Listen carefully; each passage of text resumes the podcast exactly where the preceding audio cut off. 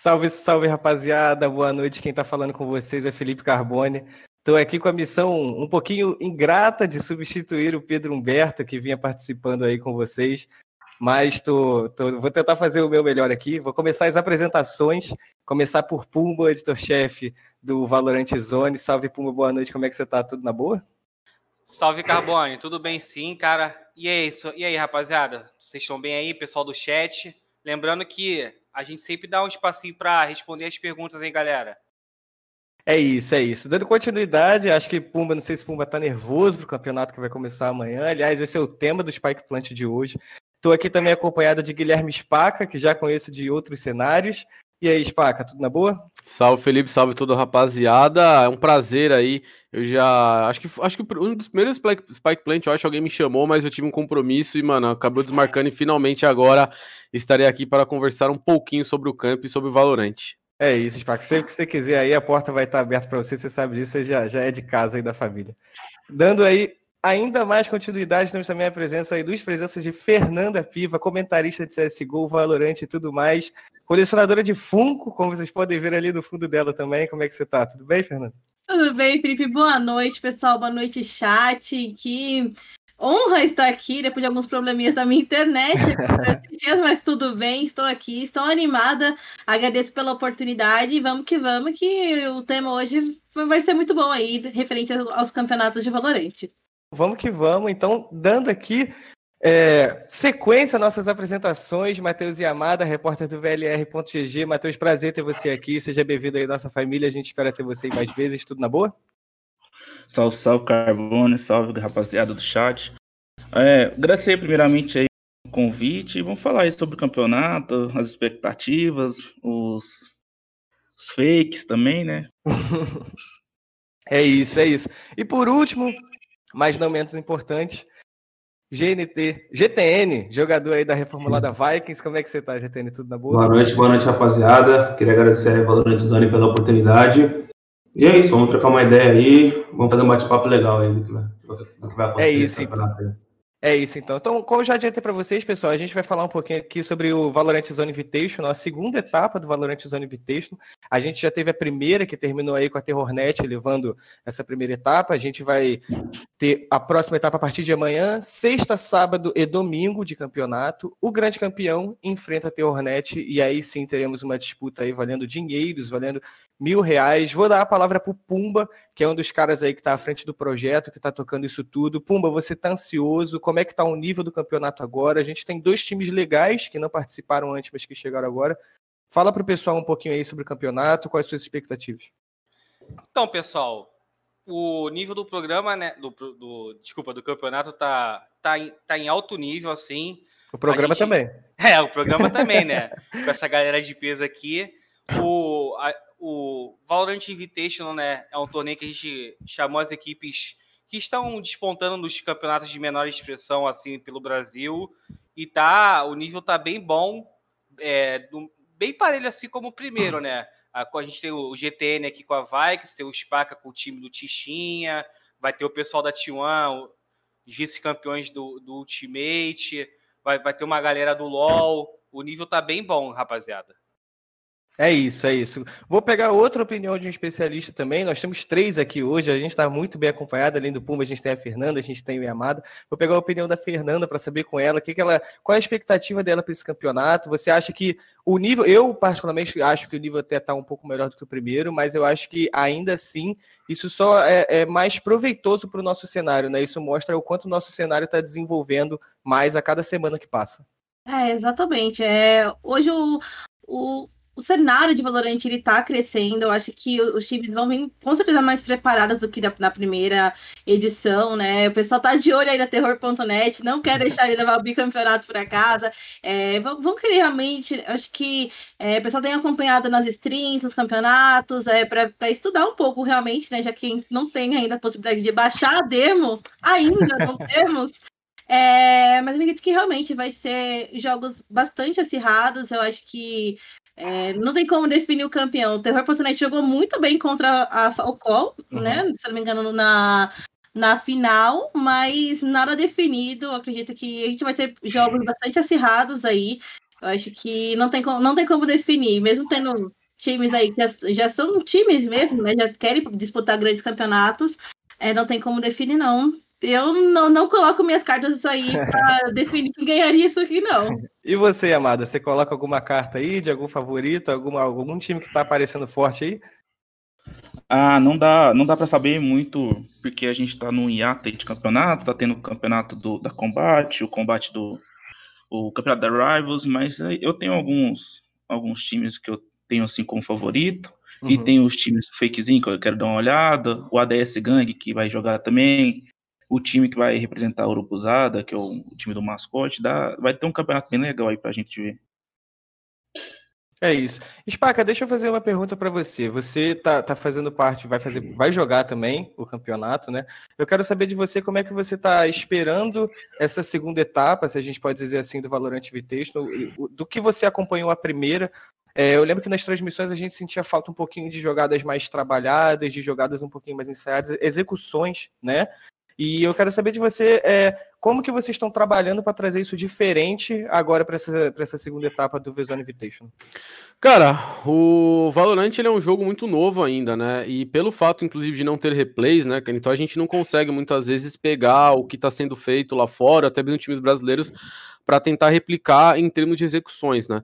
Eu acho que ainda é um jogo que se resolve muito na bala, é, uhum. a gente tem jogadores brasileiros, principalmente que jogam de jet, por exemplo, que gostam muito de agressivar, e não só de jet, mas outros bonecos. Lá fora a gente vê um pouco já é, essa parada de execuções, é, só que eu acho que vai, vai demorar um tempo ainda para isso adaptar. Em relação, cara, ao meu, meu time que eu tenho que eu tenho com o Tichinha, cara, a gente, sendo bem honesto, a gente joga às vezes durante a semana, mas é, a gente joga muito em cima do flow. A gente não tem algo muito definido em relação a execuções de tática. Isso eu acho que vai vir mais times profissionais. Uhum. Porque vai ser um diferencial daqui para frente. Eu acho que times saberem usufruir melhor dos utilitários, dos, dos bonecos, cara, das jogadas. Então, acho que vai ser natural e vai ser gradativo é, cada vez mais os times profissionais, somente aqueles times que têm cinco jogadores, cara, organizações que representam tal, começarem a trazer isso mais para perto do, do, do, cenário, né, cara? Porque o que, que acontece hoje, na minha opinião?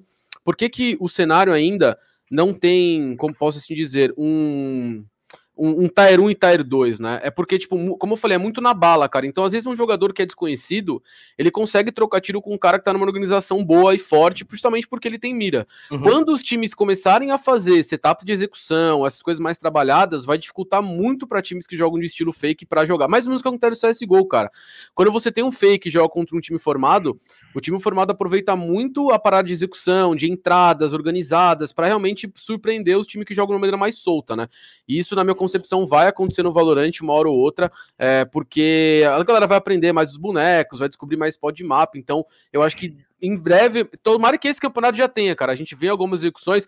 Eu, eu sinto falta, por exemplo, de ter uma tática para chamar de um nome. Vamos chamar de Team One, vamos chamar de Vikings. É uma coisa que no CSGO e outros FPS a gente tinha muito né? Então, é, ainda no, na, no Valorant a gente não tem uma coisa muito parecida assim. Talvez na gringa alguns times podem, podem fazer isso, mas no BR a gente não tem e espero que daqui para frente isso comece a acontecer. É isso, vou engatilhar a pergunta também para o GTN, que vai participar também do Vezone Invitational, do outro, em outro grupo, não é concorrente ainda de grupo aí do SPACA.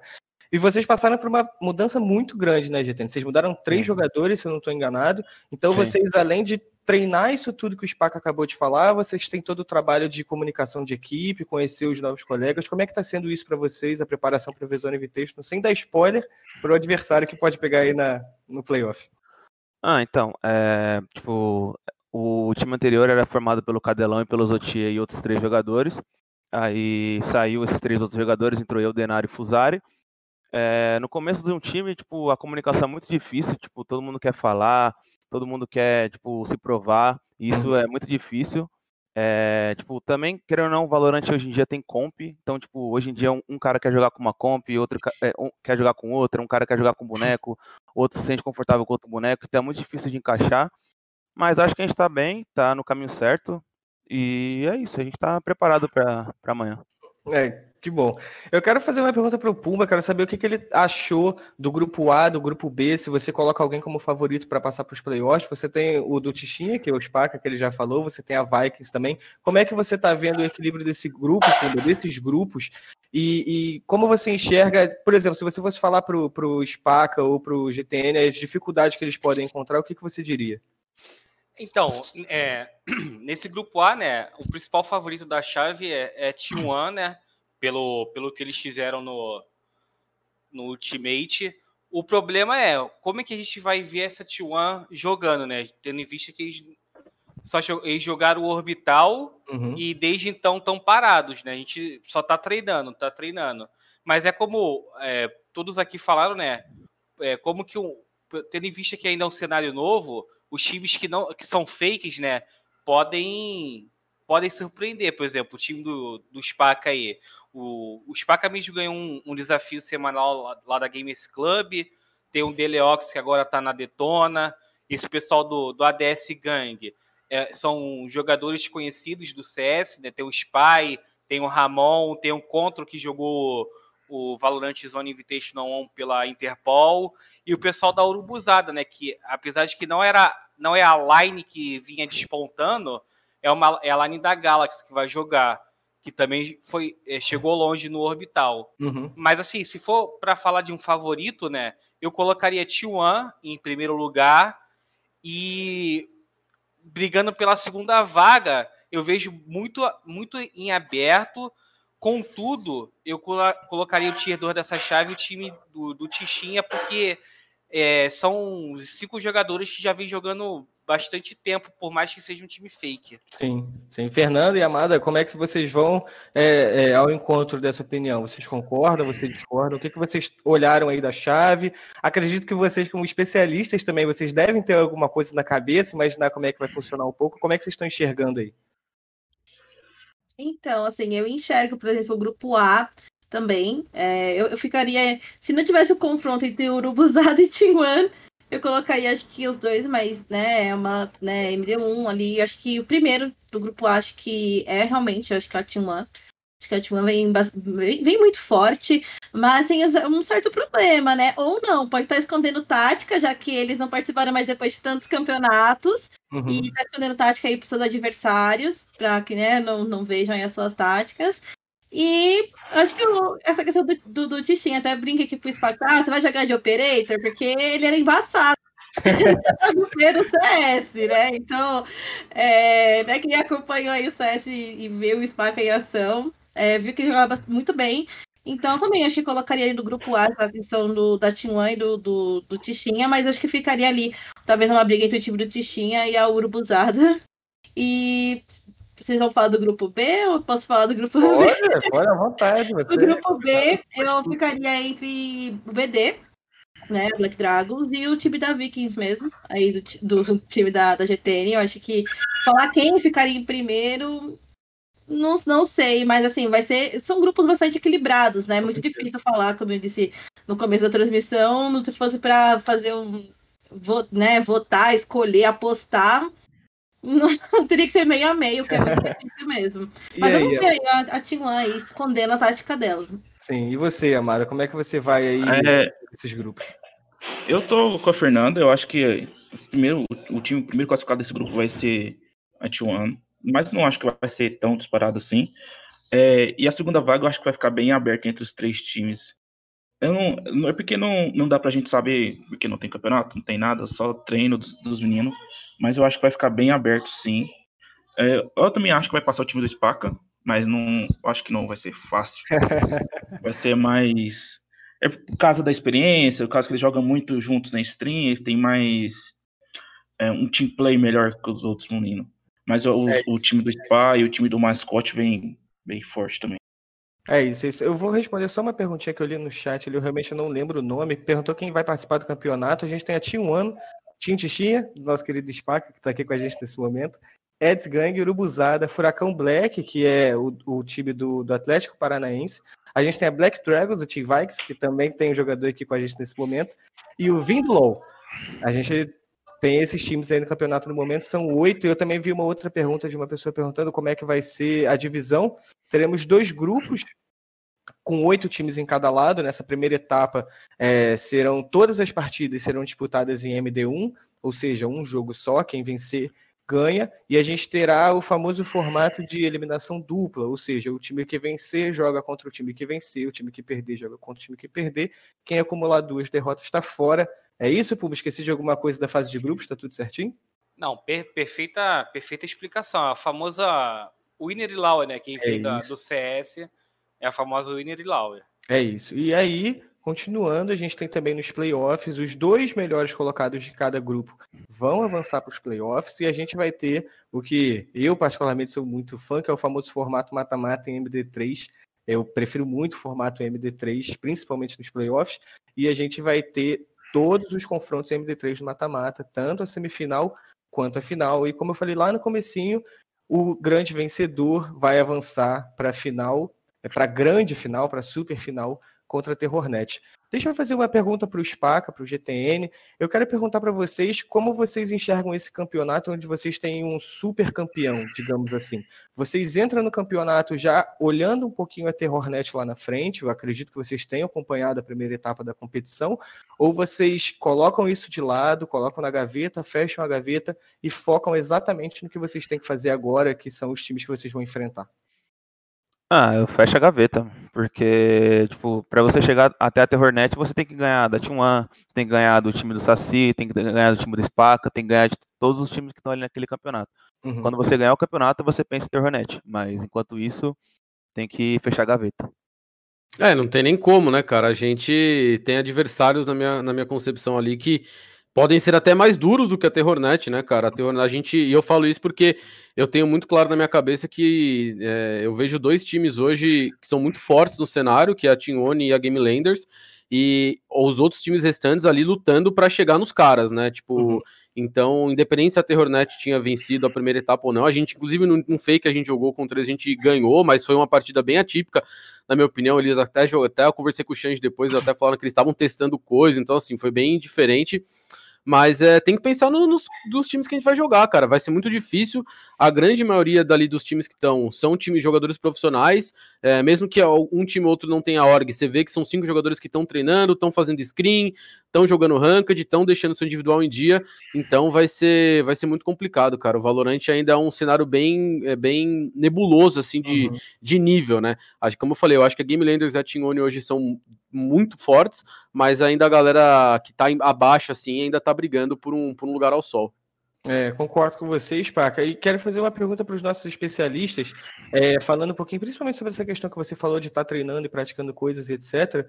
É, o que, que vocês acham é, a gente viu, por exemplo, na, no primeiro Vezone Invitational, né, na primeira etapa, digamos assim, a gente viu uma partidas MD1 muito diferente de partidas MD3. A gente até na nossa, na nossa, não vou dizer narração, porque a gente não narra jogo, né? A gente comenta, a gente troca ideia, a gente bate papo.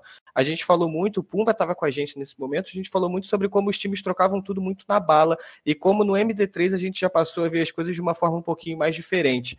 Você, Pumba, como você enxerga esse, essa diferença de confronto MD1 para MD3 e que surpresas podem acontecer a qualquer momento? Então, é, numa MD1, né, eu, eu, sinto que os dois times entram um pouco na defensiva, porque é aquilo, se errar, é, esse erro ele pode custar a vitória. Uhum. Ou então, se arriscar, vai vir, vai vir com, com alguma, é, algum boneco, algum agente né, que não é vi, tão visto assim. Por exemplo, é, algum desses times, né? O Prize, se eu não me engano, ele é bastante conhecido pela Viper, né? Ele pode vir com uma Viper aí é, que ninguém nunca viu no Brasil e pode surpreender o time adversário. Ou até mesmo, por exemplo, nesse campeonato a gente vai é, liberou aqui o Joy, né, para usar e ela também pode algum time pode ter preparado alguma alguma execução com ela que o, o time adversário não está não está acostumado a lidar uhum. com a uhum. gente. Então é, é a gente tem esses dois, esses dois lados, né? Ou os dois times vão jogar na segurança, jogar no safe, ou então algum time vai vir querendo arriscar com alguma tática que não foi vista ainda. Uhum. E aí, Amada, que, que você, você vai, vai nessa, nessa opção também? Você acha que é, os times tendem a trabalhar de uma forma um pouquinho mais cautelosa na MD1 ou você acha que às vezes tem alguém que é agressivo um pouco mais justamente para surpreender o time que está mais cauteloso?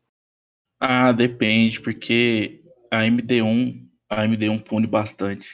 Os PAC, GTN, o Spark GTN pode falar, porque na MD1 aqui você entra, entra mal no jogo e você não tem a possibilidade de Se consertar no MD. É, você não tem um comeback no MD3, não tem esse mindset de trocar de um jogo pro outro. A MD1 você encaixou um round mal, encaixou 5, 6 rounds mal, perdeu, é, vai pra mente, não tem como você voltar.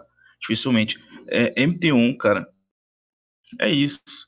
Porque, porque a gente tem que ver, não dá pra saber por causa do nível dos times, como que eles estão treinando, é, se tem um time que ruxa mais, time que ruxa menos. A gente vê ali pelo Twitter, né, as trocações de farp, mas é bem difícil saber se essa galera vai segurar mais ou vai jogar mais cauteloso. E aí, Fernanda? Não, eu concordo. Eu, eu vejo assim que quem vem do FPS, por exemplo, do CS, eu pelo menos eu sentia muita dificuldade de usar as ults, né? Porque eu só queria resolver na bala, né? E eu não usava ult mesmo. Eu, pegava, eu era main jet no começo, hoje não mais. Hoje eu sou mais, mais flexível, jogo mais de Cypher. Mas é, a gente queria realmente é, ser mais na bala, utilizar menos ults. Hoje acho que a gente está mais acostumado, já está mais familiarizado a utilizar e saber da importância dela, né? Então, assim, a questão da MD1 é ter um psicológico muito bom, porque, né, ter rounds de sequência, imagina, seis rounds de sequência, já foi praticamente metade da metade do primeiro half já foi a seu favor uhum. ali, né? Então, dependendo do mapa, do mapa, que você tá, realmente acaba complicando depois do comeback. Imagina, seis é, na Ascent atacando. É, é, muita coisa, eu acho já muita coisa na Ascent. Então, assim, é, tem que ser no, é no detalhe, é, tem que ter um psicológico muito bom. Na Embrião não tem como você errar, quer dizer, erra, mas o ideal não é dar muito erro. E a MD3 dá para você escolher, é, você tá um pouco mais confortável, porque você vai escolher o mapa também que seu time é melhor, né? Já na MD1 não tem essa possibilidade, é ali bam, bam, né? E, e aí escolhe, já não tem, não tem muito mapa para poder escolher ainda. Né, mas, é, mas, é, mas é dessa forma, eu acho que tem que ir mais o psicológico mesmo dos times, tem que, tem que sobressair. Dias ruins vai, vai ter, acontece, não tem como, né? A Team pode, a gente tá falando da Team mas pode ser que chegar no, chegar no dia e não encaixa as bolas deles. Então, nossas apostas aqui do no, no, nossa, nossa conversa vai por água abaixo, mas acontece. Tô fazendo um gancho, Felipe, em relação ao MD1. Claro. É, cara, eu acho, tava até vendo isso lá fora, né? É, a MD1, cara, eu acho que os times eles dão, assim, no meu modo de ver, né? Eles têm que dar muito atenção para as orbes de Ultimate, tá ligado? Porque, tipo assim, é, por exemplo, eu tava vendo um game lá fora na gringa, onde era uma MD1, e um cara, ele jogava de Sage, eu acho que não sei se, que time que era, cara, se era a Genji ou a T1.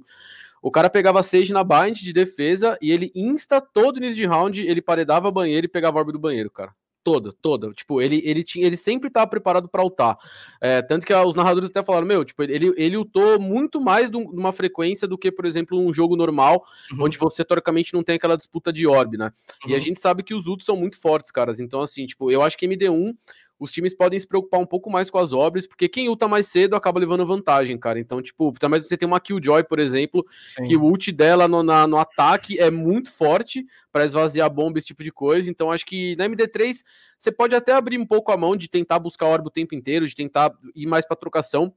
Mas MD1, cara, você ter ult mais cedo que o seu adversário faz muita diferença para eventualmente você jogar num lado que é não tão vantajoso, ou você garantir um placar no modo defesa. Então, tipo, eu acho que existe essa diferença também quando você vai jogar MD1 ou MD3. É, eu concordo com vocês, Paca, mas assim, eu sou só um mero apresentador nesse momento, então eu quero saber também do GTN o que, que ele acha. Eu acredito também que você vai muito nesse, nesse caminho também, né, GTN? Cara, é, MD1 é complicado, ainda mais por pode cair um mapa que o seu time não é muito bom e você pode começar do lado favorável, por exemplo, na Split, ou Ascent, ou até mesmo a Bind. O único mapa desse jogo que eu acho que é que ele é tipo, tanto bom para CT como TR que é a Heaven. Mas os outros mapas eles favorecem muito, muito, muito CT, principalmente tipo, Ascent, Bind e Split também. Os três mapas são muito fechados e dá muito, muita vantagem para quem está de CT. Então, se você começa numa MD1, num, num, mapa desfavorável, tipo, do lado favorável de TR, né, aí já é muito complicado. Aí se você toma, tipo, um, dois, três rounds de sequência, perde o pistol, perde o segundo pistol, acabou, acabou o mapa. É isso. É isso. Pessoal, eu tô vendo algumas pessoas perguntando aqui no chat, eu sou o Zupa, perguntando o horário do jogo de amanhã.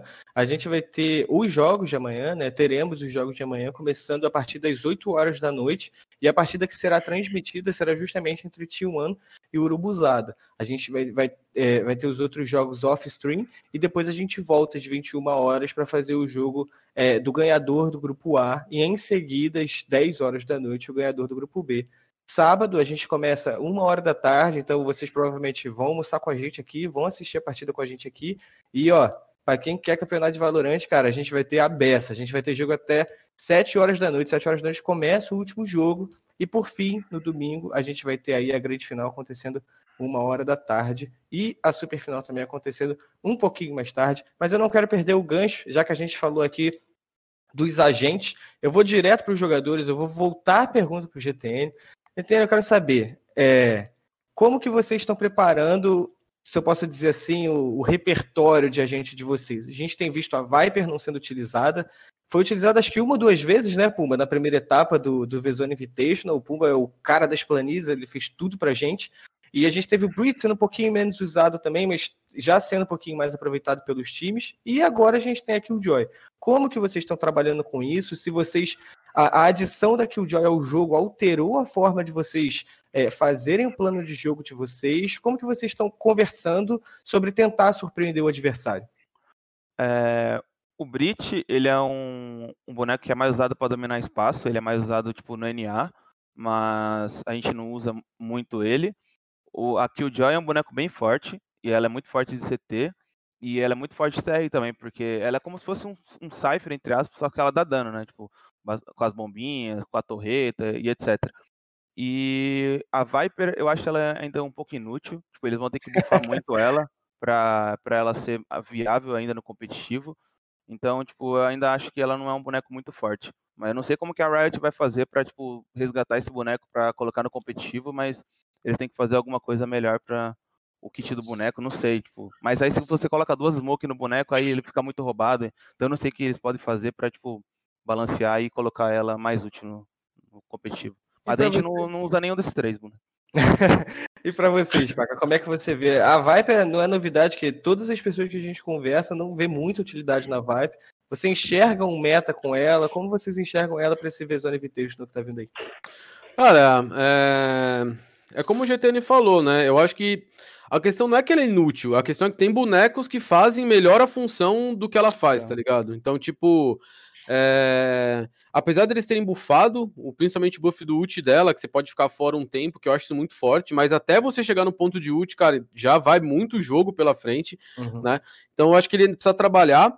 Em relação aos outros bonecos, Killjoy, eu acho roubadíssima, roubadíssima. Os caras, na minha. Não, é muito roubado. Tipo assim, na minha concepção, os caras, eles. É, diferente da Reina, que quando saiu todo mundo falou, pô, tem que nerfar, mas as pessoas conseguiram aprender a jogar contra a Reina, porque ele é um boneco onde você consegue saber exatamente que, onde que ela tá, o que, que ela tá fazendo. Uhum. Agora, por exemplo, as bombinhas da Killjoy, cara, tipo, no meio de uma situação de clutch 3x3, sem fazer uma rotação, você não vai ficar olhando pro chão para tentar achar a bombinha dela, e dá muito dano aquela bombinha, é um absurdo quanto dano de dar. Então, tipo, eu acho que em breve eles vão ter que repensar isso. Mas falando um pouco mais do nosso time, cara, nosso time a gente não inventa, a gente joga com os bonecos que todo mundo tem, tem é, facilidade e gosta de jogar. Então, é, eu, por exemplo, gosto de jogar de homem. É, é, um boneco que eu me sinto vontade de fazer plays. O Tichinha, como se deve ser irmão do Cypher, ele só joga de Cypher. Então, assim, a gente tenta usar isso ao nosso favor, cara. Porque muita gente às vezes fica pensando, meu, como que a gente tiver nesse mapa, nesse outro, cara? Pega o boneco que você gosta de jogar, que você sente à vontade e cria coisas em cima dele, né? E não exatamente ficar trocando é, é, na hora do jogo. E só para finalizar o do Brit, cara, eu, eu fico triste que eu gosto muito do Brit.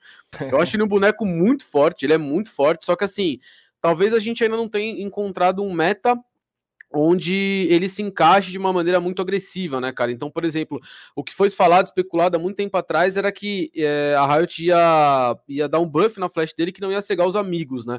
E isso seria talvez uma mudança muito boa para ele, porque você pode usar ele realmente como um grande suporte do time e, e, ter o cara, mais ou menos igual a flash da Reina, né, cara? Você joga lá e seu time entra com ela e acabou. Então, é, se, talvez se eles fizerem isso, o Brit volte a ser usado, volte, volte não, ele comece a ser usado com mais frequência, apesar como o GTN falou, no NA ele é bastante usado, É, é, a galera gosta muito de usar ele, é, até pelo, principalmente mapas mais fechados, que o ult dele faz um estrago muito forte, né, Uhum. mas no Brasil ainda não pegou, cara, acho que a gente ainda, talvez, é, não tenha encontrado um meta forte o suficiente para utilizar o Brit. Ele é, É bastante isso. usado nascente. Ah, sim, exatamente. É isso. Eu ia, eu ia passar, repassar até essa pergunta para o Yamada para falar justamente sobre isso, sobre como o Breach é muito mais usado no NA do que aqui. E se você, Amada, você consegue. É, claro que o, o Spaca já falou sobre a questão do meta, mas se você consegue enxergar uma função, às vezes, do Breach que não está sendo usada aqui, o que você enxerga um pouco da Viper? Eu já estou vendo muita gente no chat, acredite vocês falando que a Viper é roubadíssima. Então eu queria saber um pouco como você enxerga isso aí. Então, é, eu tava até conversando outro- esse dia pra trás sobre o Brit com alguns meninos do competitivo, principalmente os meninos da Game Landers. É que a gente tava conversando é que o Brit a gente precisa de um team play imenso pra pra ele funcionar. A gente pode pegar tanto que só Sentinels conseguem encaixar o Brit na Ascent, não perfeitamente, mas aceitável pra eles não, não se prejudicar com, tipo, o Spaca falou, a Flash, a Flash, eles combinam o, o team play é, bastante eficiente para eles não se cegarem com a flash. Mas eu acho que assim, falta bastante team play ainda para pegar as manhas do Brit. Tempo isso a gente vai ver mais pra frente. E, e Viper só refazendo ela. Não, e não tem como. Tem que refazer o boneco, velho. Um pouquinho mais Porque- radical, né? Você tem que. Você faz a parede e você não consegue pegar ela do chão. Só que, tipo, você faz ela no início de round e você perdeu ela se os caras não for no bomb. Então, acho que só refazendo ela pra entrar no competitivo. E aí, Fernanda? Assim, referente a- ao Breach, é, eu não jogo com ele, eu não tenho costume, mas eu, gost- eu odeio jogar contra ele quando ele usava a sua falha tectônica, porque eu sempre era jogadora que, né, acabava pegando essa ult dele, terrível, ou, ou a onda trovejante, né? Então, assim, eu acho que se- se a Riot arrumar essa questão daquele, da, daquele alto clarão dele, é, não cegar a equipe, porque ao invés de ajudar, só atrapalha, Uhum. eu acho que seria realmente muito bom, porque dá para utilizar muito bem essa questão da falha tectônica dele, dá para você tirar de alguns posicionamentos, ou o seu adversário acaba, né, acaba pegando a ult, você consegue matar ele, porque ele fica meio, meio lento, assim. Então, eu acho que poderia melhorar essa questão do, do Breach. É, eu não gosto de jogar contra ele, nem contra a Killjoy. Mas sobre a, a Viper, eu, assim, eu acho que a Viper é, dá para utilizar ela, por exemplo, no mapa da Split, né? Porque, por exemplo, se acaba dominando o bomb site, por exemplo, da B, que é muito, muito fechado, dá para utilizar aquela cortina tóxica dela e fica muito difícil a, a visão da onde que tá, né? Os, os adversários por ali. Uhum. Então, acho que por isso que eu acho que ela. Ok, assim, dá pra jogar com ela na split. Eu vejo, assim, em alguns campeonatos que eu comento que ela é utilizada só na split, mesmo a split não sendo um mapa tão jogado, assim, nos campeonatos que eu tenho feito. Mas que, a não ser isso, eu não vejo. Não vejo muita utilidade nela, a não ser essa cortina tóxica aí, que acaba fazendo, né, dominando um bombe só, né, só pra sua equipe ali. Mas eu acho que, que é isso, desses dois bonecos aqui, que pode causar. Eu espero que não cause uma treta no chat, falando, não, ela é boa, não, ela é ruim. Não sei, depende muito do- da, da estratégia do time para domínio do bomb site. É isso. E você, Pumba? Assim, eu acredito que o, o maior problema do Breach, é como o Spark e o GTN bem apontaram aqui, é a parte da flash, né? Porque, por exemplo, se ele for usado como iniciador, né, como cara que é o enter frag ali, ele vai flechar, aí tem um tempo da animação acontecer e pode é, pode não, com certeza vai causar que todo o time vai entrar cego. É mesma coisa, por exemplo, um, um Fênix é, não muito calibrado. O cara vai errar a bola curva e vai cegar o time todo entrando. É, mas eu acredito, eu acredito também que em relação ao Brit, né? Como também já foi apontado, é que os, brasile- os jogadores brasileiros ainda não encontraram uma ótima forma de, de usar ele, né? Uhum. E também pode ser, posso estar enganado, ele é um, um agente que não se encaixa, talvez, com, com o estilo de jogo brasileiro, que é, que é mais ir para frente, que é mais trocação. Por isso, é por isso que a, a Reina, quando ela foi lançada, ela caiu muito no gosto do brasileiro, porque aquilo era flechava e o cara ia para cima, aí matava, já realava, ia para cima de novo, entendeu? E, e assim, eu, o, um ponto que eu gostei muito do que o Spaca falou em relação que, a, que o Joy está muito mais forte do que a Rina do que a, a Rina quando ela chegou, eu, eu acredito que isso acontece porque ela ainda não, não, não pôde ser usada em torneios, entendeu? Porque a Wright não liberou. Imagine, imagina, por exemplo, no, num dos Ignition Series que, que já rolaram, é, que já aconteceram até, até agora, um, por exemplo, um, um jogador da, da, da T1 o, apresenta uma Killjoy muito, muito bem jogado, até a, a G2 lá do, do Mixel, né? Apresenta uma, uma Killjoy que o cara não entra num bombe, aí com certeza vão, chamar, vão começar a chamar de bonecão, de bonecão, de bonecão mas, mas, pela, mas pelas minhas experiências que eu tenho de, de ranked, uma, uma Killjoy bem jogada, ela faz muita diferença, não só atacando, mas, não só defendendo, mas como atacando também. É verdade, é verdade. E sobre isso que você falou, pô, essa questão do meta é muito interessante. Eu acho que o Spapa, o Spaca e o GTN podem falar isso bastante. A Fernanda também, que acompanha bastante a área de CS não adianta a gente querer pegar o meta de outro lugar e implementar no nosso, né? Você, a gente no CS, a gente fala muito disso, a gente tem a América do Norte ali, o NA com aquele estilo ruchadão, maluco, louco, e a gente tem às vezes o EU com um, um, jogo um pouquinho mais trabalhado, às vezes não tem jeito, você tem que pegar o seu jeito de jogar, o seu meta, e fazer aquele seu melhor meta naquele momento do jogo, né? Então, assim, às vezes, realmente, a, por mais que a gente veja bastante breach no NA, a gente pode não ver tanto assim, mas isso não quer dizer, né, Spaca, que isso vai ser ruim para o cenário brasileiro. Não quer dizer que a gente está atrasado, que a gente está atrás, só quer dizer que a gente não se acostumou com aquele estilo de jogo, né? Cara, na verdade, é, eu tenho uma opinião muito em relação ao Valorant que é assim, cara. É muito cedo para a gente é, dizer o que um boneco deve fazer ou não deve fazer. Por exemplo, a gente viu a TSM jogar, a, jogar o Phase Invitational, onde o, o Subrosa era ente de Brimstone na split, cara. Ele smocava o meio, comia a smoke dele, passava a corda, tentava marotar no céu. Então, tipo assim, é, é muito. Eu acho que ao, ainda falta um espaço criativo muito grande para ser elaborado dentro do Valorant e talvez justamente por, pelo fato talvez a gente não ter o replay hoje, a gente não tenha tanta gente assistindo os estilos de jogos diferentes de cada boneco em cada jogador. Eu posso dar exemplo, exemplo da Reina, cara. A Reina quando ela foi lançada, todo mundo colocou ela como ah, é entre Fragger, é um duelista. Por exemplo, eu vejo hoje muitos jogadores jogar de Reina de operator, cara, porque você pega uma kill, você se reposiciona invisível, mas pega outra kill, você reposiciona invisível, então tipo assim, você vira um jogador totalmente imprevisível. Então acho que você pode até pegar um pouco meta da gringa, é, sabendo, por exemplo, dar um exemplo que foi mais claro para todo mundo, né? Quando a Timone trouxe o meta sem a Sage, cara.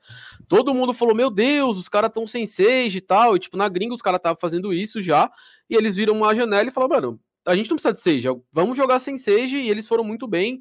É, se eu não me engano, foi no, no, no, Ultimate, né? Da GC, quando eles jogaram com sem Sage e tudo, tudo mais. Mas é, eu acho que ainda tem muito espaço criativo para as pessoas pensarem como jogar com os bonecos. Eu acho que isso vai. A gente tá, tá falando da própria Viper, né? Eu acho que a Viper, eu acho que ela é um boneco forte, mas talvez não, não tenha ninguém ainda encontrado uma maneira de jogar com ela que, que, que alguém analise e fale, cara, realmente, esse tipo de ação que ele tá fazendo é muito bom, vamos tentar fazer, né? Então, eu acho que assim, a gente tem o básico, que é o que o, o, que o brasileiro gosta de jogar, ou que os times gostam de jogar em cima dos bonecos, mas ainda falta muita coisa, cara. Acho que esse jogo ainda tem muita possibilidade, tem muita porta aberta ainda, e a gente só vai ver realmente o potencial dos bonecos é, no longo prazo aí. É isso, eu quero aproveitar, Spaca, é, pegando um pouquinho dessa deixa que você deu, que você falou sobre a liberdade criativa, eu quero trazer os especialistas para esse assunto, o Pumba, Yamada, a Fernando, eu quero saber de vocês se vocês acham que, às vezes, a falta de campeonato, a falta de um cenário competitivo estimulado no Brasil pode contar com isso. A gente teve a GC fazendo campeonato, a gente tem agora o Valorant Zone Invitational fazendo campeonato, a gente sabe que a gente faz parte da GC Media, então é, é basicamente uma coisa só. Se falta isso, se falta campeonato, se falta cenário competitivo, porque jogo é jogo, treino é treino. Então, às vezes, você só precisa realmente colocar aquilo em prática durante o jogo para saber como você vai counterar aquele time, para saber se aquilo vai ser efetivo de fato no momento que os nervos estão à flor da pele. Eu quero saber a opinião de vocês. Fernanda, se você acha que está faltando ainda trazer mais o cenário competitivo competitivo, justamente para trazer isso tudo que o Spaca falou para gente, uma Viper sendo melhor usada, às vezes para pegar um time de surpresa. O que, que você acha sobre isso? É, então, assim, pelo que eu tenho acompanhado, eu tenho visto até os campeonatos da Coreia, assim, E eu vejo que ele tem bastante campeonatos, na, na Europa também tem muitos campeonatos, e falta realmente, né? Claro que a AGC, é, que bom, né? Tem aí a oportunidade de a gente trazer campeonatos. Eu vejo outros campeonatos menores também acontecendo, mas aqueles bem expressivos, onde tem muito time muito forte e tudo mais. E não só campeonato também, mas talvez a gente não tenha visto tantas organizações grandes, de nome muito grandes, por essa falta de campeonato. Assim, uhum. né, pensar, né, por que eu vou investir e tudo mais. Eu acho que é, é um efeito dominó, né? O pessoal olha e fala assim, tá, tá faltando campeonato, né? Porque eu vou investir também num time, e isso acaba é, gerando tipo, em tudo, né? Tudo acaba afetando um, um cenário que tem tudo para poder crescer, né? Eu vou falar, tipo, numa experiência que eu tive num campeonato feminino de, de, de Valorant, onde teve 34 times femininos. Eu tô, né? Eu acompanho o cenário feminino aí de CS a longa datas. E eu falo que é o recorde de time feminino que já, já teve um campeonato. E, tipo, precisa de ter mais campeonatos, não só femininos, mas também para os times masculinos, mistos, enfim, de forma geral, para que possa ressaltar mais os olhos, não só ser um fake, mas que as pessoas levem realmente muito mais a sério também essa questão da participação ativa de montar um cenário. O cenário de Valorant não está pronto, está ali em construção junto com o jogo. Então eu acho que precisa. Eu acho que quem fizer um campeonato, mas fizer o campeonato, fizer o seu nome, vai crescer junto, né? Vai crescer junto. O pessoal também fala que a Riot apoia também bastante é, os campeonatos. Então, assim, é novo para a Riot um FPS. Então, assim, busca é, a, a, o feedback de quem já está acostumado bastante com FPS. Eu acho que também tem, tem essa questão aí. Mas é isso, eu acho que falta sim campeonatos, mas eu acho que a gente tem que fazer, nem que for os menores, e abrindo a porta e, e crescendo para dar mais visibilidade, né? Porque sem visibilidade, realmente, se vai ter um retorno bom para aquele campeonato, não, não vai acontecer. É muito difícil acontecer um campeonato. Só ah, vou fazer um campeonato de valorante, né? Precisa aí ter um incentivo por, por todo mundo. Players, é, pela própria Riot também, precisa do apoio da própria desenvolvedora do jogo, né? Sim, né? Então precisa, assim, ao meu ver, desse, desse apoio da própria arte também. Não adianta a comunidade querer fazer campeonato e não ter apoio da desenvolvedora do jogo. É isso. E Amada, você falou mais cedo sobre isso. Você falou que ainda não dá para saber o nível, né, do Valorante aqui no Brasil. E você, acredito que você compartilhe um pouco dessa opinião sobre como esses campeonatos fariam bem para o cenário competitivo. Sim, é que a gente, a gente pode pegar a Europa, teve cinco, seis Ignition Series lá. Aí os times lá evoluíram bastante. A gente teve times que não tinha organizações, conseguiram organizações, igual o time da FPX, a Line que está na FPX agora, teve a G2 montando time, a Liquid assinando com os meninos da, da Fish. Então eu acho que essa falta de campeonatos vai atrasar a gente muito é, em questão de, de, de, competitividade quando tiver um, um Mundial ou até mesmo um, um Brasil, Estados Unidos. Vai atrasar muito, porque a gente for olhar no Japão, na Coreia, na Europa, na Ásia, na Ásia, na Ásia não, na Oceania, até na Oceania já teve dois, três Ignition Series lá. Então a gente está bem atrasado e isso desmotiva é, donos de organizações, no caso para pegar uma line. A gente tem hoje a PEN com dois, dois meninos lá, que é o Olé e o Uriz, o a VKS, que é o time do, do GTN, tem a T1, tem poucos times ainda. Tem a Guilanders agora, que é da Final Levels, mas ainda assim a gente tem poucos times no cenário. Eu acho que essa falta de campeonato, é, campeonatos de pequena premiação, acho que influencia bastante sim no cenário. Cara, posso fazer um contraponto em relação a isso? Que assim. Claro. É... Eu sou um cara que. Eu, eu jogo CS há muitos anos e eu cresci, cara, com o CS de Lan House e, e terminei com o CS de Game Office, né? Eu acho que o Valorant não vai passar por isso, cara. Eu acho que o Valorant ele não vai ser um jogo onde a gente vai ter times se mudando para gaming houses, é, ou até Game Office até ok, mas eu acho que a gente não vai ter esse processo onde, por exemplo, você falou, ah, uma organização não vem, não, vá, não, não vem investimento válido num time porque não tem cenário. Cara, se fosse no CS eu até entenderia, porque o CS, para você ter uma game house, para você ter um contrato, um salário bom, você depende de campeonatos acontecendo o tempo inteiro para a sua mídia aparecer e tudo mais. No Valorant, cara, eu acho que vai ser diferente. Eu acho que os times vão jogar de casa mesmo, os jogadores vão estar acostumados a jogar de casa, até porque acho que a grande maioria dos jogadores de Valorant profissionais hoje são streamers também. Sim. Então, tipo, é, você, o cara consegue streamar da casa dele. Então, eu acho que o investimento de organizações hoje, aí eu tô falando nível, não vou, não posso falar com certeza porque eu não conheço as organizações que investem no Brasil hoje no Valorant, cara. Eu não acho que eles investem uma grana muito alta é, em termos de salário de jogadores, porque não tem cenário. Então, assim, tipo, é, fica naquele meio a meio, cara. Vocês estão jogando os campeonatos que aparecem, a gente paga vocês até certo ponto. Quando as coisas melhorarem, a gente coloca mais dinheiro. Né? A uhum. gente tem até o papo da Game Landers, inclusive é, o pessoal falou que a Game Landers provavelmente deve para fora do Brasil daqui a um tempo, não sei quando, disputar e tudo mais. Então, assim, é, eu acho que ainda é cedo no Brasil para termos campeonato. A gente, e isso é uma coisa muito específica, cara. A gente, no Brasil, a gente tem dois cenários diferentes de Valorant, cara, que é o quê? A gente tem jogadores de Point Blank ou de outros jogos que eram melhores das, da, da, campeões mundiais do Brasil migrando para o Valorant. Só que a gente não tem jogadores de CS do Tyroon brasileiro migrando para o Valorant ainda, cara. A gente só tem, por exemplo, posso citar um jogador que migrou, que é o Xande, que estava na NTZ jogando lá fora e hoje, na minha condição, ele é um dos melhores jogadores volantes do Brasil, tá? Eu acho ele um cara muito fora de série. Então, MVP, assim, inclusive, né? MVP. Então, assim, eu acho que quando essa, essa migração acontecer, quando a gente ter, a gente começar a enxergar organizações, jogadores que estão no CSGO hoje no Tier 1 migrando pro Valorant, eu acho que o investimento pode aumentar proporcionalmente a isso, cara. Porque lá fora a gente vê isso. Lá fora você tem o Subrosa, você tem o Ardell, você tem o Screen, você tem o, o Pif, que era o jogador que jogou na NIP, você tem vários jogadores jogadores Nitro. que, que o, o, o, Nitro agora, cara, na Liquid, que o já o, Bra, o Brax, né, na T1, então, assim, você tem nomes fortes no Valorant lá fora que permitem, teoricamente, muitas empresas patrocinarem e criarem campeonatos. No Brasil, a gente ainda não tem, né? E eu não tô falando de nível de jogo, não, cara, porque os caras, por exemplo, que são do Point Blank são muito bons, né? O MWZ, FZ, os caras são pica, são muito bons.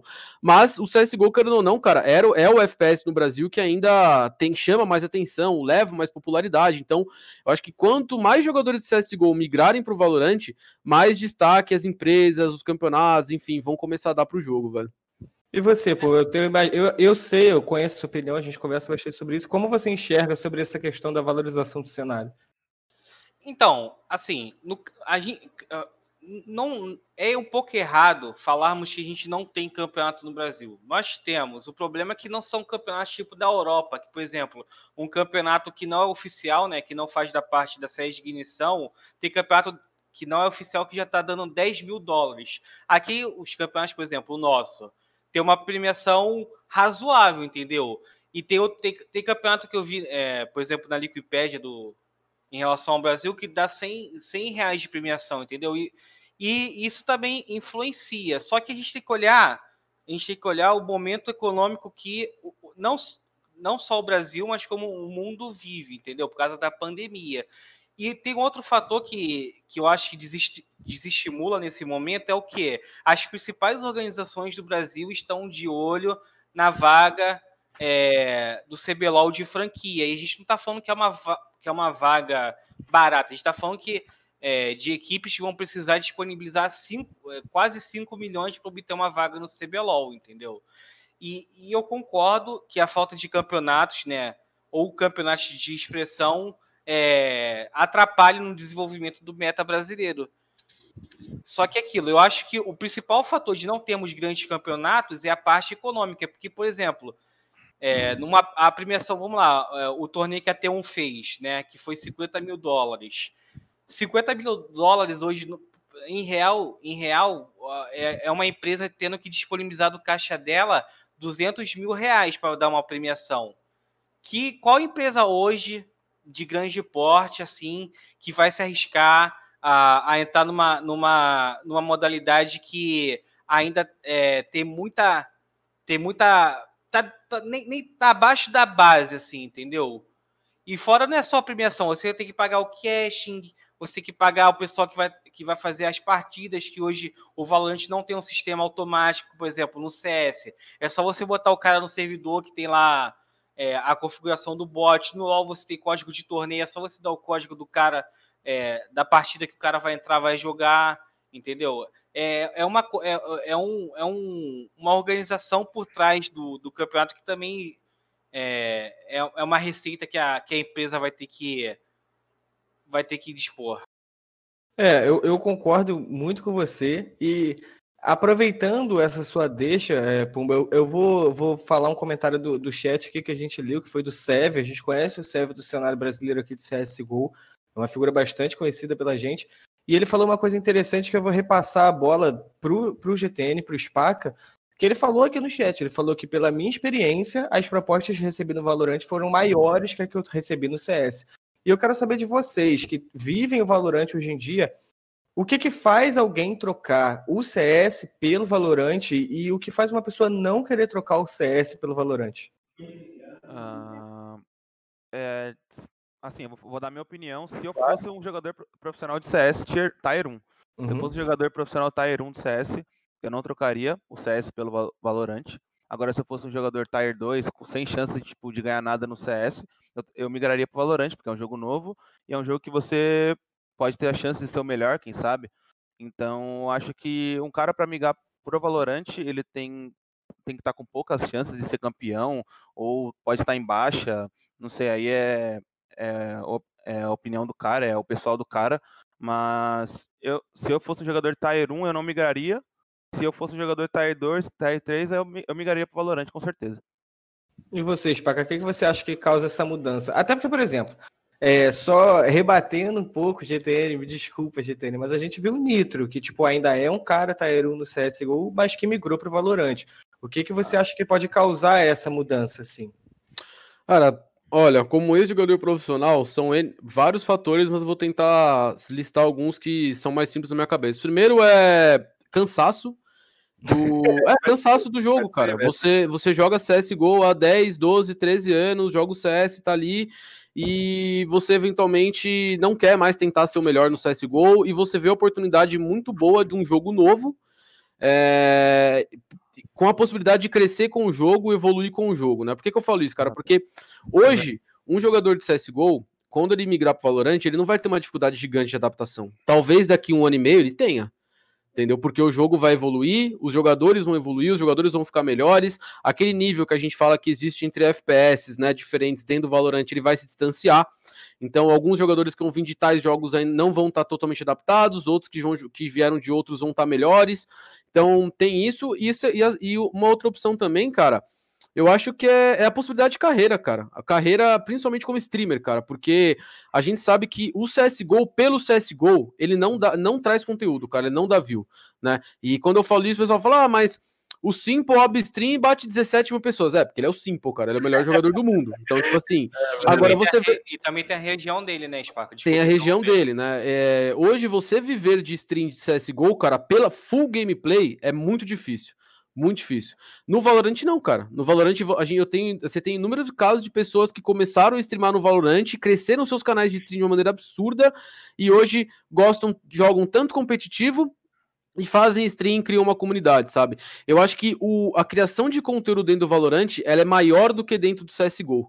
Né? O Valorant ele é um jogo, na minha concepção, que ele é um jogo muito bom pro streamer, cara, porque ele consegue pegar públicos diferentes, é, sempre joga de maneiras diferentes. Ah, eu quero jogar com boneco X, boneco Y, se agrada o seu público com isso. Então, acho que. É, e concordo também com o GTN, cara, quando ele fala do Tier 2, porque. É, você hoje, para você ser o melhor time no CSGO ou estar tá entre os top 5, top 10 do mundo, cara, você vai ter que suar demais, irmão, demais para ser um desses caras. É, quanto no Valorant, talvez hoje você consiga ser, um, por exemplo, os melhores times do Brasil, streamando tranquilo, sem precisar naquela pressão exacerbada que tem um jogo profissional do CSGO. Você não tem Major, você não tem campeonatos gigantescos de Valorant ainda, onde você tem que treinar o tempo inteiro e tudo mais. Então, é, eu acho que talvez o descanso do CSGO seja um dos motivos da galera querer migrar. Pô, já tem muita gente jogando, talvez eu não consiga, eu vou trocar. E também a oportunidade de criar conteúdo e viver uma carreira que não seja tão pressionada quanto é o CSGO, cara. É então, isso. Carbone, ah, falar... é, então, você falou do Nitro, mas, tipo assim, sempre vai ter exceções à regra. Mas, por exemplo, o... os jogadores que estavam embaixo no CS, por exemplo, o Subrosa, o Screen, ou o próprio Ardell, esses caras, eles conseguiram ser atualmente um dos melhores no, no Valorant, só com a experiência deles com, no CS. Então, às vezes, tipo, FPS, né? essa pode ser tipo, um dos motivos também, que você não, não precisou fazer tanto esforço para ser muito bom num jogo e você tipo, migrou e agora você é o melhor, sendo que você não estava sendo o melhor no outro jogo, entendeu? E então, você já traz a experiência do FPS que você tinha em outro jogo, você exatamente, traz né? Exatamente, porque esses jogadores eles, eles não estavam em alta no CS, nenhum deles. Concordo, concordo. Nenhum deles, acho só o Nitro que é a única, é a única exceção à regra, né? Que ele estava em alta na, na Liquid, né? Mas. Uhum. Assim, não, uma coisa que o GTR falou, assim, sobre essa questão do, de time Tier 1, Tier 2, eu acompanho muito, obviamente, o cenário lá de fora feminino também, né? E aí a gente falou assim, ah, time Tier 1, fe... é, vou falar de Tier 1 feminino, por exemplo, que é o time da Dignitas, né? O time da Dignitas acho que tem, vai entrar, entrou, né, a Juliana, é, elas acabaram migrando também pro Valorant. Elas é um time 2 em 1, um, né? É um time que joga CS e joga Valorant também. É claro que elas participam, elas não, né, elas não se limitam apenas de participar de campeonatos femininos lá fora. A Emanuele deixou bem claro numa entrevista falando que não tem tantos campeonatos lá fora femininos também. Igual no Brasil também, não tem tantos campeonatos assim, né? Então elas acabam jogando um misto, enfim. E aí agora elas estão pensando sobre essa questão também do Valorante. Então, assim, elas querem ser, elas já são, né? É o melhor time feminino no CS e elas também querem ser no Valorante. Então, assim, é uma ótima oportunidade e, assim, eu tenho certeza que elas também vão, vão é, aproveitar dessa toda skill que elas têm para jogar contra o time que está começando no Valorante lá no, no cenário NA, por exemplo, né? Então, é, nesse caso, pelo menos, o time feminino, elas não deixaram de ser Tier 1, né? Mas também quiseram migrar aí por, por oportunidades, não tem tanto campeonato, então por que não deixar o time aí, talvez 60 no CS, 40 no Valorant, 70, 30 aí, para poder também conquistar aí o cenário de Valorante NA, talvez feminino, no mundo todo, como elas são muito fortes no CS, né? Com certeza. Mas aí que tá, porque, por exemplo, é, vai chegar uma hora que isso vai, vai afetar nela tanto no, no Valorant ou no CS. Vai, vai chegar uma hora Sim. que elas não vão conseguir ser as melhores no CS ou as melhores no Valorant. Elas vão ter que escolher um jogo para elas ser as melhores. Eu acho que é impossível um time ser o melhor em dois jogos diferentes. Porque a dedicação é diferente para um, a dedicação é diferente para outro, sabe? Mas com a é, base que você tem no CS. Oi. Eu tô com o GTN aí, não tem como você ser melhor em dois jogos diferentes. Sim, você vai ter tudo. que treinar 12, 10 horas de um jogo, como que você vai treinar outro? É, é quase impossível. Ou você vai ter excelente um jogo, ou você vai ser mais ou menos nos dois, né? Você vai ter que escolher. Exatamente. É. É, elas falaram que o foco é CS, né? Mas nada impede que elas participem, por exemplo, do campeonato de, de Valorant. Eu acho isso, isso legal. Eu não sei se isso vai estar tá, é, na raiz daqui é, feminino do, do, Brasil, né? Porque a gente não tem ainda um cenário consolidado de forma geral de Valorant ainda, né?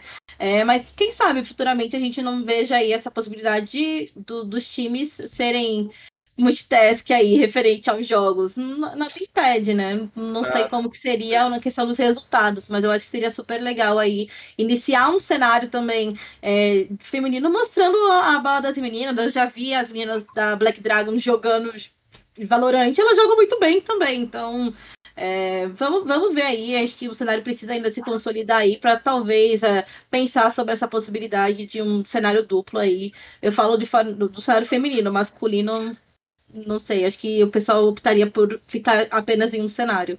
Com certeza. Mas eu quero, aproveitando para puxar esse, esse gancho que você falou, eu quero chamar também o chat para falar para a gente no chat qual a, a, a, a, perspectiva deles em relação ao favoritismo do Vezone Invitational e aproveitando, trazendo uma pergunta, uma, é, trazendo uma, uma, um comentário que o Spaca fez aqui é, antes da gente entrar no ar, eu quero repassar para todos aqui na mesa, também para o chat, claro.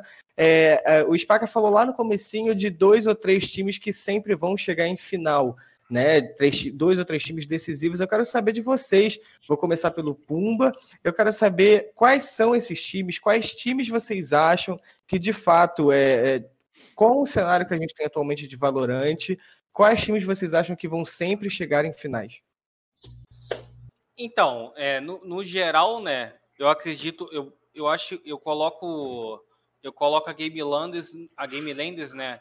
No, no tier S, né? Se a gente fosse fazer um, uma tier list. Uhum. E, por exemplo, no tier, no tier A, né, no tier 2, eu colocaria, por exemplo, a, a Fusion Frags, eu colocaria T1, colocaria Terronet, e isso, e, falo disso porque, por exemplo, são equipes que recentemente, né, em campeonatos atrás, é, nas últimas semanas é, sofreram algumas derrotas que não era para sofrer. Por exemplo, como o Spaca falou, o Spaca mesmo falou, é, no, no, campeonato da, da, Orbital eles ganharam da, da Terronet, T1 também perdeu lá na Orbital pro, pro Mironga. E é, mais específico sobre o nosso campeonato, né, sobre o Valorant Zone Invitational, para mim, na, é, na, minha opinião, eu vejo três equipes é, como favoritas né, ao título, que seria a T1, né, pelo grupo A, e do grupo B os, é, eu, eu vejo a Vikings e a Furacão Black como as principais forças, não só da chave, mas para chegar à final. É isso, é isso. Passa a pergunta para o Yamada também. Cara, hoje aqui no Brasil eu divido as prateleiras. É, a Game Landers é o time a ser alcançado hoje. No segundo, na segunda prateleira eu coloco a Vikings, a Tijuana, a Fusion Fraggers, é, a Terrornet também. E na terceira prateleira eu coloco Black Dragons e todos os outros times que chegam nas quartas, oitavas, semifinais, com todos os campeonatos. Eu acho que, é como a gente teve pouco campeonato, não dá para saber, a gente tá tendo MD1 nos outros campeonatos pequenos mas eu acho que alcançável agora é a Game Landers. E nesse campeonato eu, eu tenho que ver, mas eu espero muito da Vikings com essa formação nova, muito, muito da Black Dragons também, que a gente está vendo que eles começaram muito bem na Rivals e deu uma desandada. É, tem hum, o time do Saci, que é o Vindo LOL, eles estão eles fortes também, então tem que ver eu acho que esse é o grupo mais equilibrado, na minha visão, que é o grupo B. Então, assim, eu vejo. Vai ser, vai ser difícil. Por ser MD1, vai ser mais difícil ainda, mas esse é o grupo mais equilibrado. Não, eu chutaria que passa o time da Vikings e o time do Saci, que eu vim LoL. É isso. E você, Ananda? Tá, referente aos times, acho que é a Game Landers mesmo. É, depois a, a Fusion. Uh, eu, tô, eu fiz aqui uma lista, tá? Eu tenho um caderninho aqui. Eu vi você anotando. É, é muito, é muito de, de comentário. Tem um caderninho aqui para não esquecer. É, não, eu acho que também é, eu ressalto a linha da Terror.net, é, a Falcol, é, acho que a gente acompanha, já saiba aqui da Falcol. A Falcol acabou caindo na, na Rivals, né? É, surpresa para todo mundo, não, né, não foi um bom dia acontece, mas também assim, é um time, são times muito fortes, eu acho que esses campeonatos aí tá, é aquilo que a gente estava falando dos campeonatos, então é legal ver esses times participando e tudo mais, eu acho que é, é legal. E referente ao campeonato em si, é, grupo A, eu né, havia mencionado a Tinlan e o time do Tichinha, né, aqui por parte do campeonato. E no grupo B tinha colocado a Vikings e a BD né? Posso, eu espero não ter zica de caster, tá? Não me mandem mensagem depois se acaba zicando. Desculpa, Spaca, se eu zicar o teu jogo. Mas é que o grupo, ó, o time todo do Spaca praticamente é casters, né? Então, assim, se for eles próprios estão se zicando, não sei. então, é, eu acho que seria esse. Acho que os confrontos vão ser muito bons, mas grupo A, é, se fosse assim, acho que é One e time de Tichinha, e B, Vikings e BD. É isso. E GTN, você, quem são os times aí?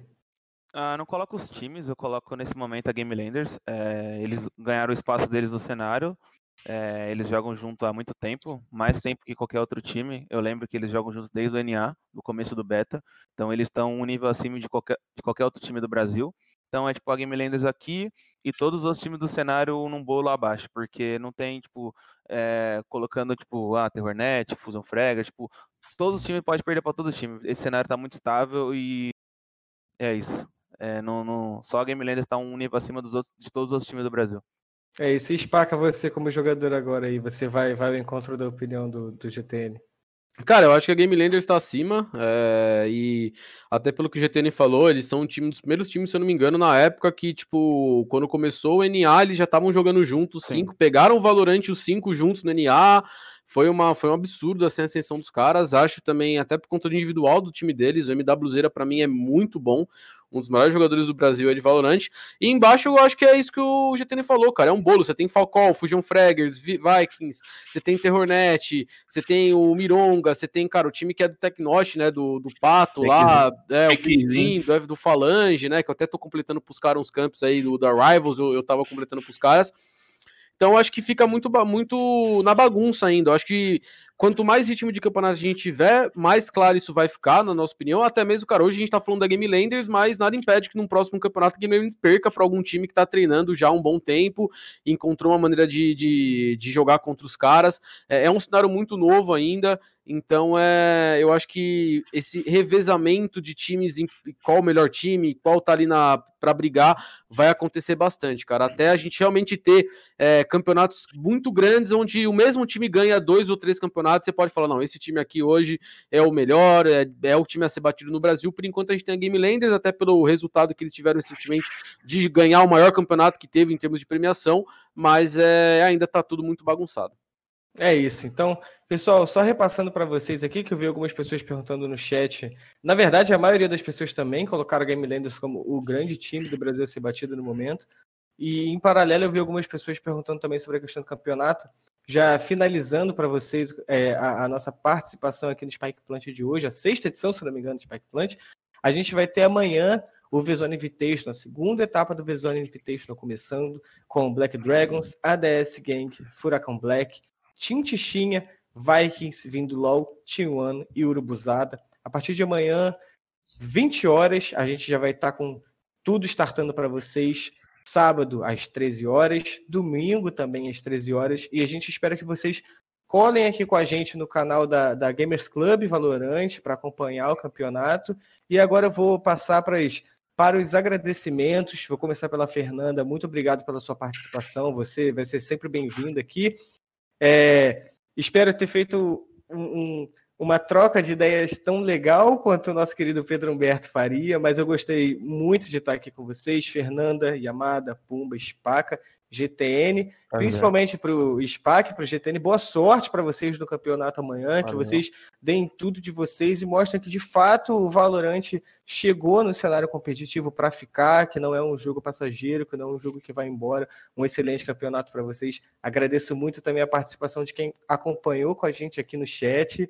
É, Spaca, GTN, vocês querem dar algum abraço, deixar algum recado, alguma alfinetada para algum time de amanhã, se vocês quiserem enfrentar? Ah, o Spacão vai ter que tomar cuidado aí. é. Ainda bem que eu tô no, tô no outro grupo, tá né? Outro então, grupo, tá, tá, tranquilo. Tomar cuidado só depois, só então depois, tá, tá, tá suave.